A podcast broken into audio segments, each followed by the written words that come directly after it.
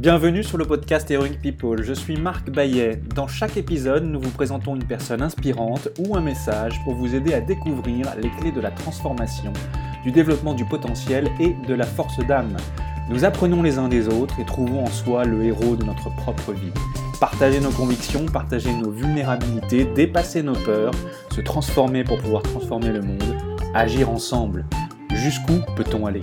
Merci de passer du temps avec nous aujourd'hui. Le linguiste John Grinder, également cofondateur de la programmation neurolinguistique, nous dit que les enfants provoquent le monde pour obtenir du feedback, pour être corrigés, être enseignés, pour apprendre de la part des adultes. Ils savent intuitivement et de manière non consciente que faire des erreurs est la composante la plus efficace dans le processus d'apprentissage. Pour l'enfant, les erreurs ne sont pas des erreurs, elles sont une partie essentielle du processus d'apprentissage. Alors, si l'on adopte cette posture de l'enfant dans l'apprentissage de n'importe quelle compétence, on accélère son rythme d'apprentissage. Pour autant, certains enfants peuvent rencontrer des obstacles. Domitila, bonjour. Tu es orthophoniste, mais également entrepreneur. Grâce à l'orthophonie en ligne, tu aides les expatriés, les enfants, les adolescents, les adultes à traiter leurs difficultés de langage oral et écrit à distance. Multi-expatrié en Belgique, en Angleterre, France, Japon, Singapour et dorénavant en Allemagne. Tu es mère de quatre enfants et c'est fort de ton expérience de 20 ans en tant qu'orthophoniste et grâce à ton dynamisme contagieux que tu consultes en ligne et entres en relation principalement auprès de très jeunes enfants, généralement expatriés, pour les aider à reprendre confiance en eux. Tu vas nous parler de l'extrême avantage que l'enfant a sur l'adulte, mais aussi des obstacles que certains enfants peuvent rencontrer et comment y remédier. Là, j'ai une première question pour toi. Comment occupes-tu ton temps sur notre planète Terre? Cette question du temps, euh, j'y réfléchis souvent parce que euh, j'ai quatre enfants, donc forcément le temps, euh, j'ai toujours l'impression d'en manquer. J'occupe mon temps avec mes différentes casquettes, ma casquette de femme, de mère, d'épouse, d'orthophoniste, d'amie. Je me retrouve souvent à avoir des journées bien remplies. le temps pour moi, c'est la notion de, de savoir donner du temps aux différentes casquettes de sa vie et aux différents volets de sa vie et euh, apprendre à ne pas être frustré quand on a l'impression d'en manquer en permanence. Les enfants ont un double extrême avantage sur l'adulte. D'une part, ils n'ont pas développé les filtres internes liés à notre histoire qui nous empêchent d'assimiler rapidement, et d'autre part, ils n'ont pas peur du regard des autres. Nous, adultes, nous n'agissons pas normalement, nous n'aimons pas faire des erreurs et nous tromper en public. Ce double avantage permet aux enfants d'apprendre par l'erreur et d'apprendre plus vite.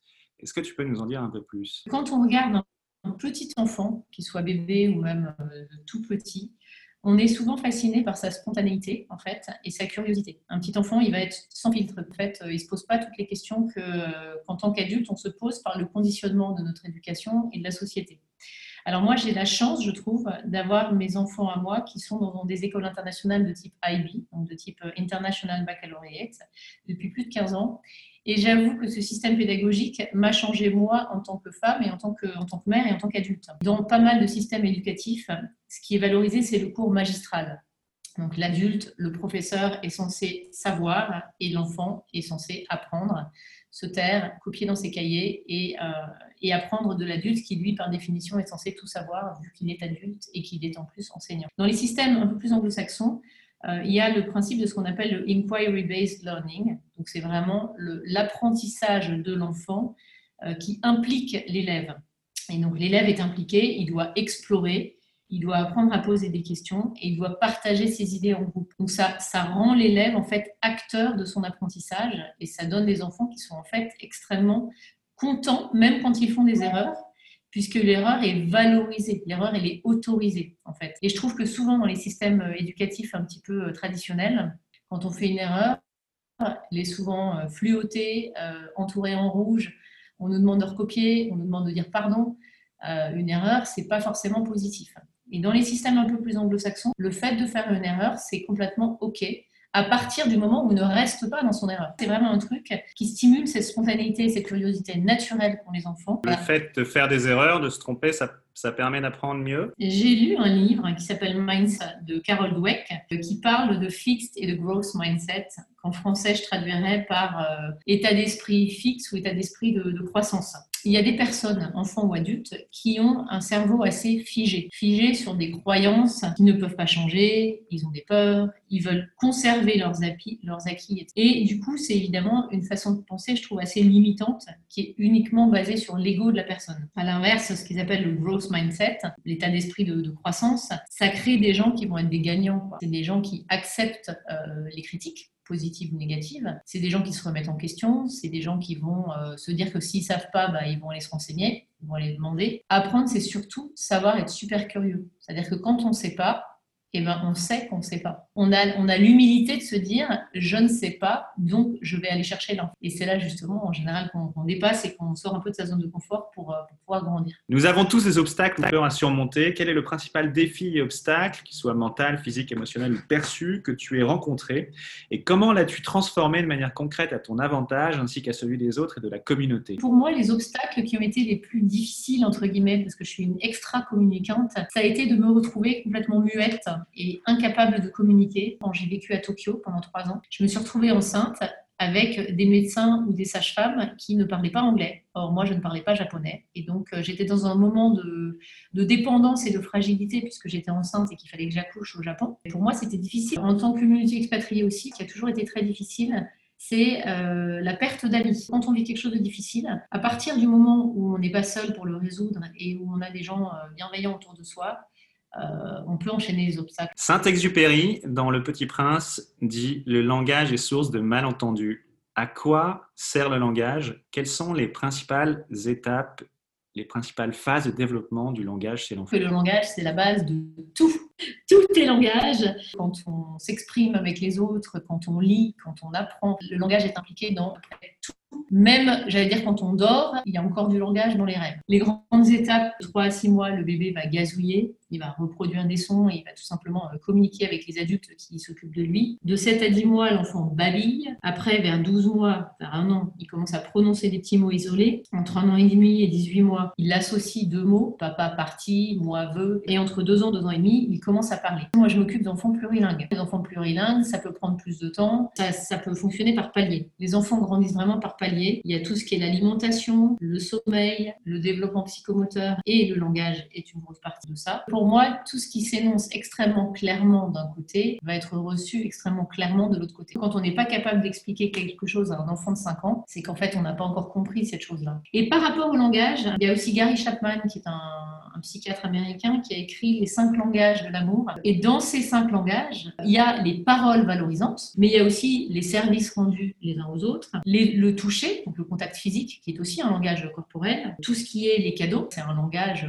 d'amour comme un autre, et euh, les moments de qualité et le temps. Le temps, c'est aussi un langage. Merci Domitila. Il peut y avoir tout de même des obstacles au développement du langage de l'enfant, les troubles du langage parlé, comme les retards de parole et de langage, les troubles du langage écrit, comme la dyslexie, les problèmes de cognition de neurologie, comme les troubles attentionnels, problèmes de voix et de phonation, comme le bégaiement. Un trouble du langage, qu'est-ce que c'est et, et qui est concerné? Tout le monde, à un moment ou un autre de sa vie peut être concerné par un problème de langage. Toute personne pour qui parler, lire, écrire ou communiquer n'est pas quelque chose de fluide, de facile, peu importe la raison, peut se retrouver un jour ou un autre euh, à consulter une orthophoniste. Le langage, c'est la base de tout. C'est vraiment tout ce qui est langage oral, tout ce qui passe par la bouche. Ça peut être vraiment l'expression orale, tous les problèmes effectivement de, bégaiement, de troubles articulatoires, de retard de parole et de langage, etc., va être basé sur le langage oral.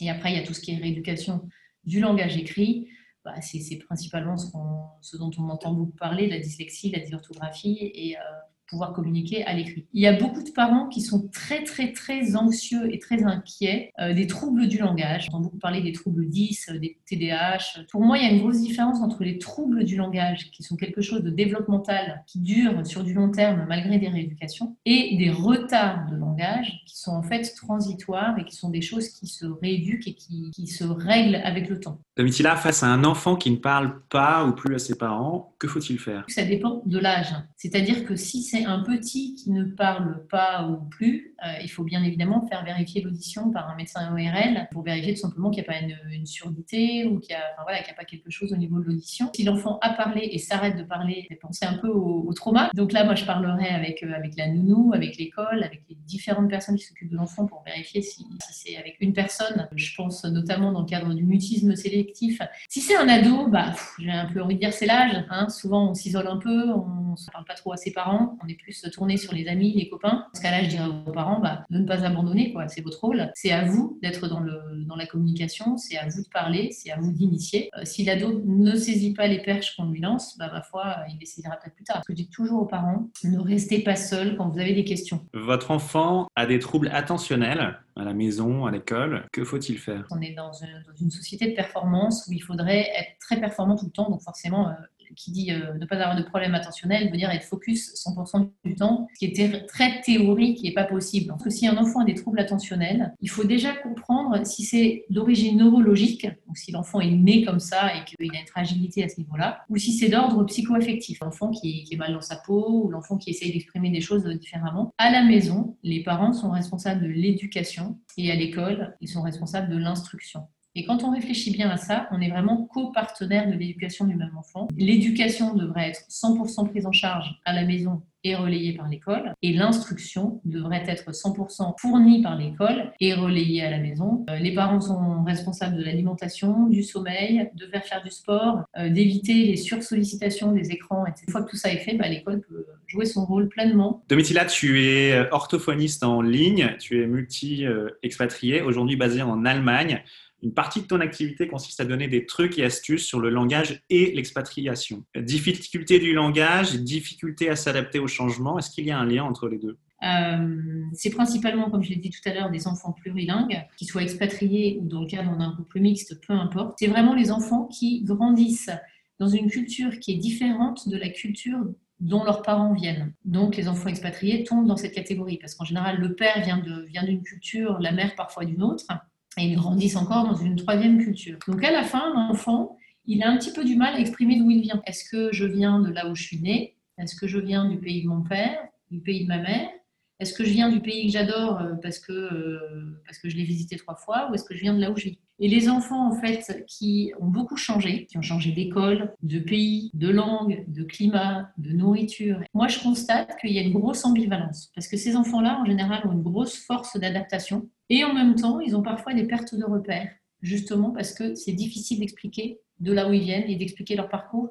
Et ils n'ont pas toujours envie de tout recommencer au démarrage. Je travaille beaucoup avec cette ambivalence justement entre une suradaptation et des enfants qui sont extrêmement matures sur certains points et en même temps une fragilité liée à, une perte de repères. Domitila, trois conseils pour réussir l'éducation émotionnelle, mentale et spirituelle de ses enfants. Conseil numéro un, leur apprendre à être indépendant d'esprit. Un enfant qui voit sa mère s'habiller de toutes les couleurs dans un pays où on s'habille plutôt en noir et en bleu marine, eh ben, il se dit, ma mère, elle est OK de mettre des t-shirts roses là où les gens s'habillent plutôt en bleu marine et en noir. Elle vit bien comme ça, elle n'a pas de problème et les gens l'aiment bien quand même. Accepter d'être soi-même, de faire les choses euh, comme on, veut et je pense que les enfants, en fait, ça leur donne un petit peu le modèle que tout est, tout est OK comme ça. Le deuxième conseil que je donnerais, c'est d'apprendre à être curieux. Curieux au sens large, poser des questions, ne pas avoir peur d'aller voir quelqu'un qu'on ne connaît pas bien pour lui poser une question. C'est très adulte ça de penser que certaines questions sont indiscrètes ou que certaines questions sont trop personnelles ou trop si ou pas assez ça. Une question, à partir du moment où on se la pose,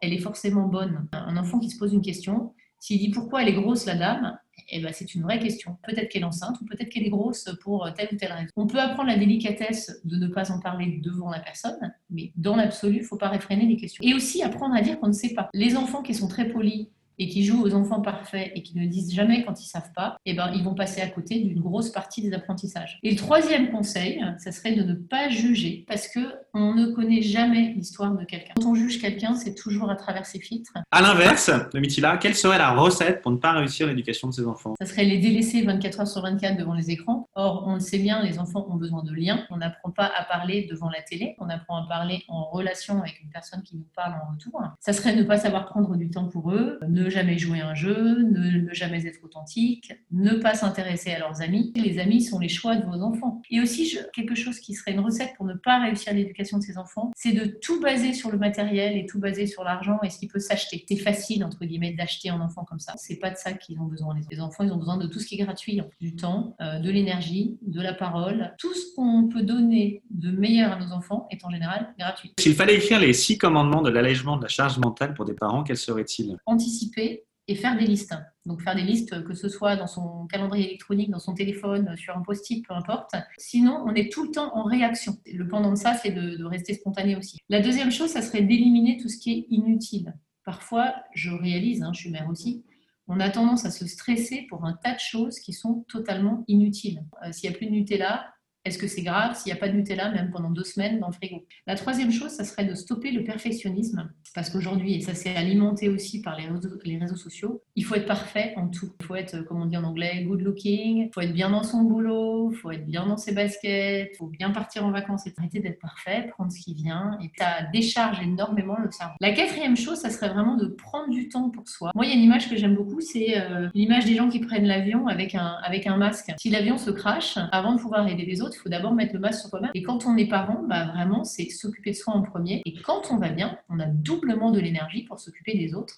Le cinquième point, ça serait de déléguer. Quand on a des enfants, on a quand même des personnes relais dans l'entourage. Et en sixième point, c'est l'inverse de ce que je viens de dire avant, mais c'est de ralentir le rythme, pas tout faire en 24 heures, et c'est OK. Et en général, l'équilibre d'un enfant ne se fait pas sur une journée, ni sur une semaine, ni même sur une année il se fait sur toute une vie. Tu es orthophoniste en ligne, ce qui signifie que tu es également entrepreneur, tu fais du web marketing. Un proverbe africain dit seul on va plus vite, à plusieurs on va plus loin. Qu'est-ce que cela t'inspire? La devise nationale en Belgique, c'est l'union fait la force. Et honnêtement, j'ai jamais trouvé mieux dit que l'union fait la force, mais je délègue énormément de choses. Sur les entrepreneurs, un entrepreneur, c'est quelqu'un qui se jette d'une falaise et qui, et qui construit un avion sur le chemin de la descente. Et moi, c'est totalement ce qui m'est arrivé. Je suis arrivée en Allemagne avec l'idée de me dire, bah, je veux bosser en ligne et on verra bien. Et j'ai sauter dans le vide. Et c'est fantastique en fait, hein. c'est quelque chose qui, euh, qui, prend du temps, mais qui est, euh, qui est très beau en fait au final. Mitila, à quoi ressemble ta journée type?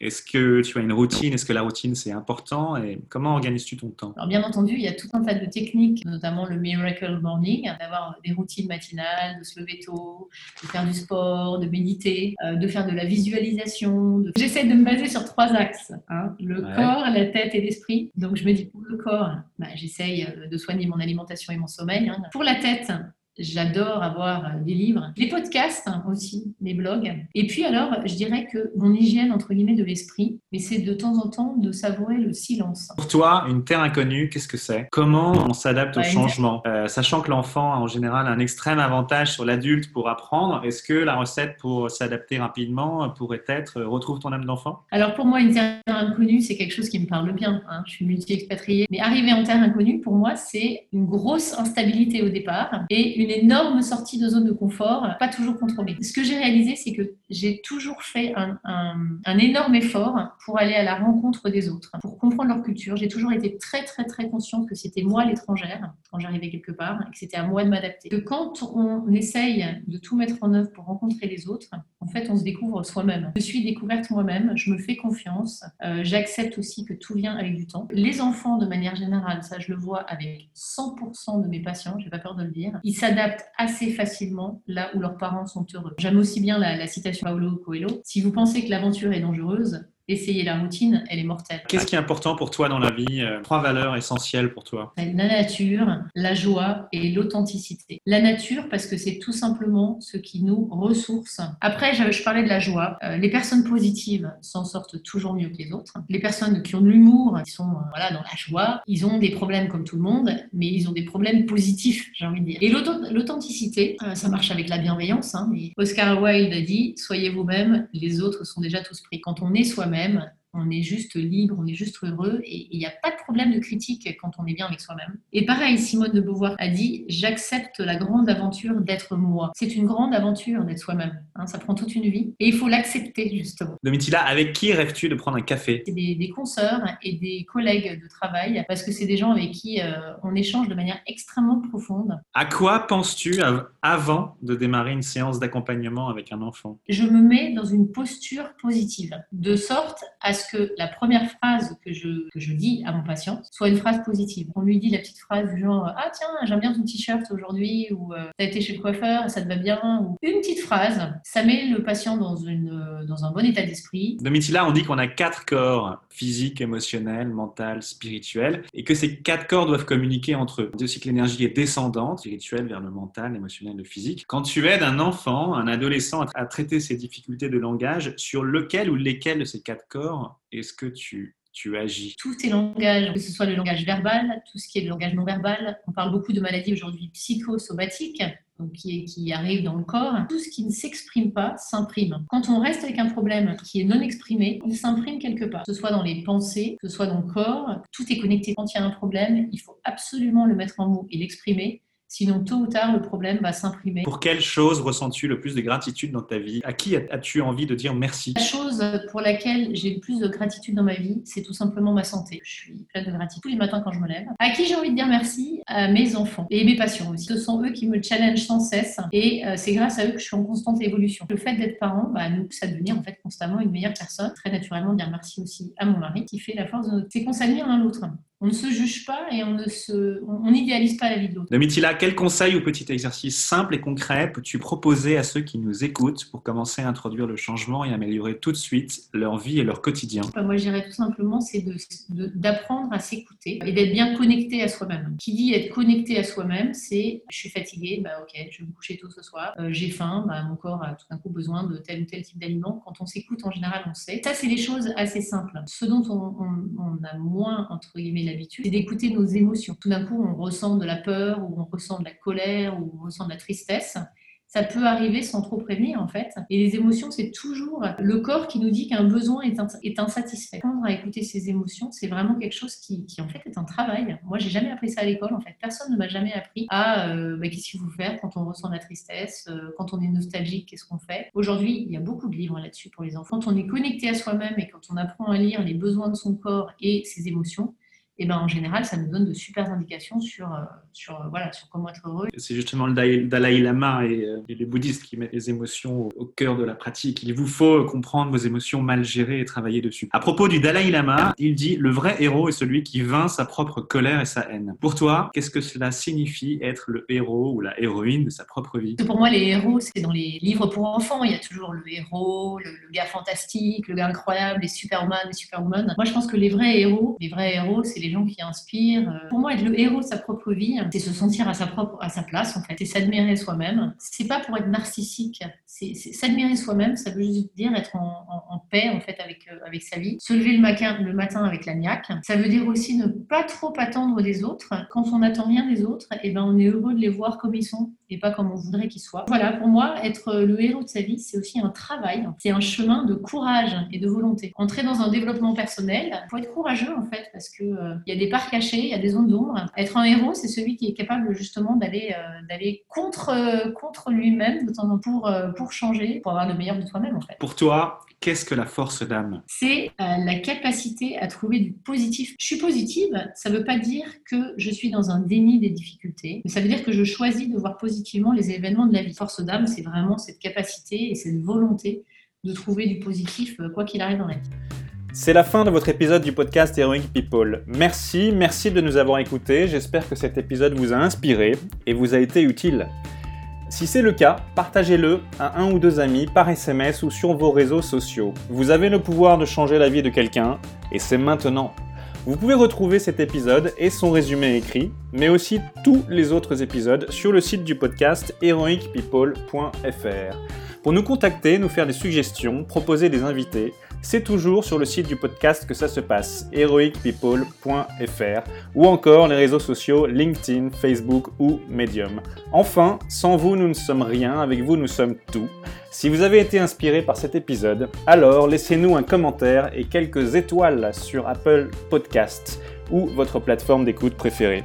Dites-nous comment le podcast vous a inspiré et contribue à améliorer votre vie. C'est grâce à cela que nous pouvons faire connaître le podcast Heroic People. Merci d'avoir écouté. Il est temps maintenant d'agir et de révéler sa grandeur et sa force d'âme. À bientôt sur le podcast Heroic People.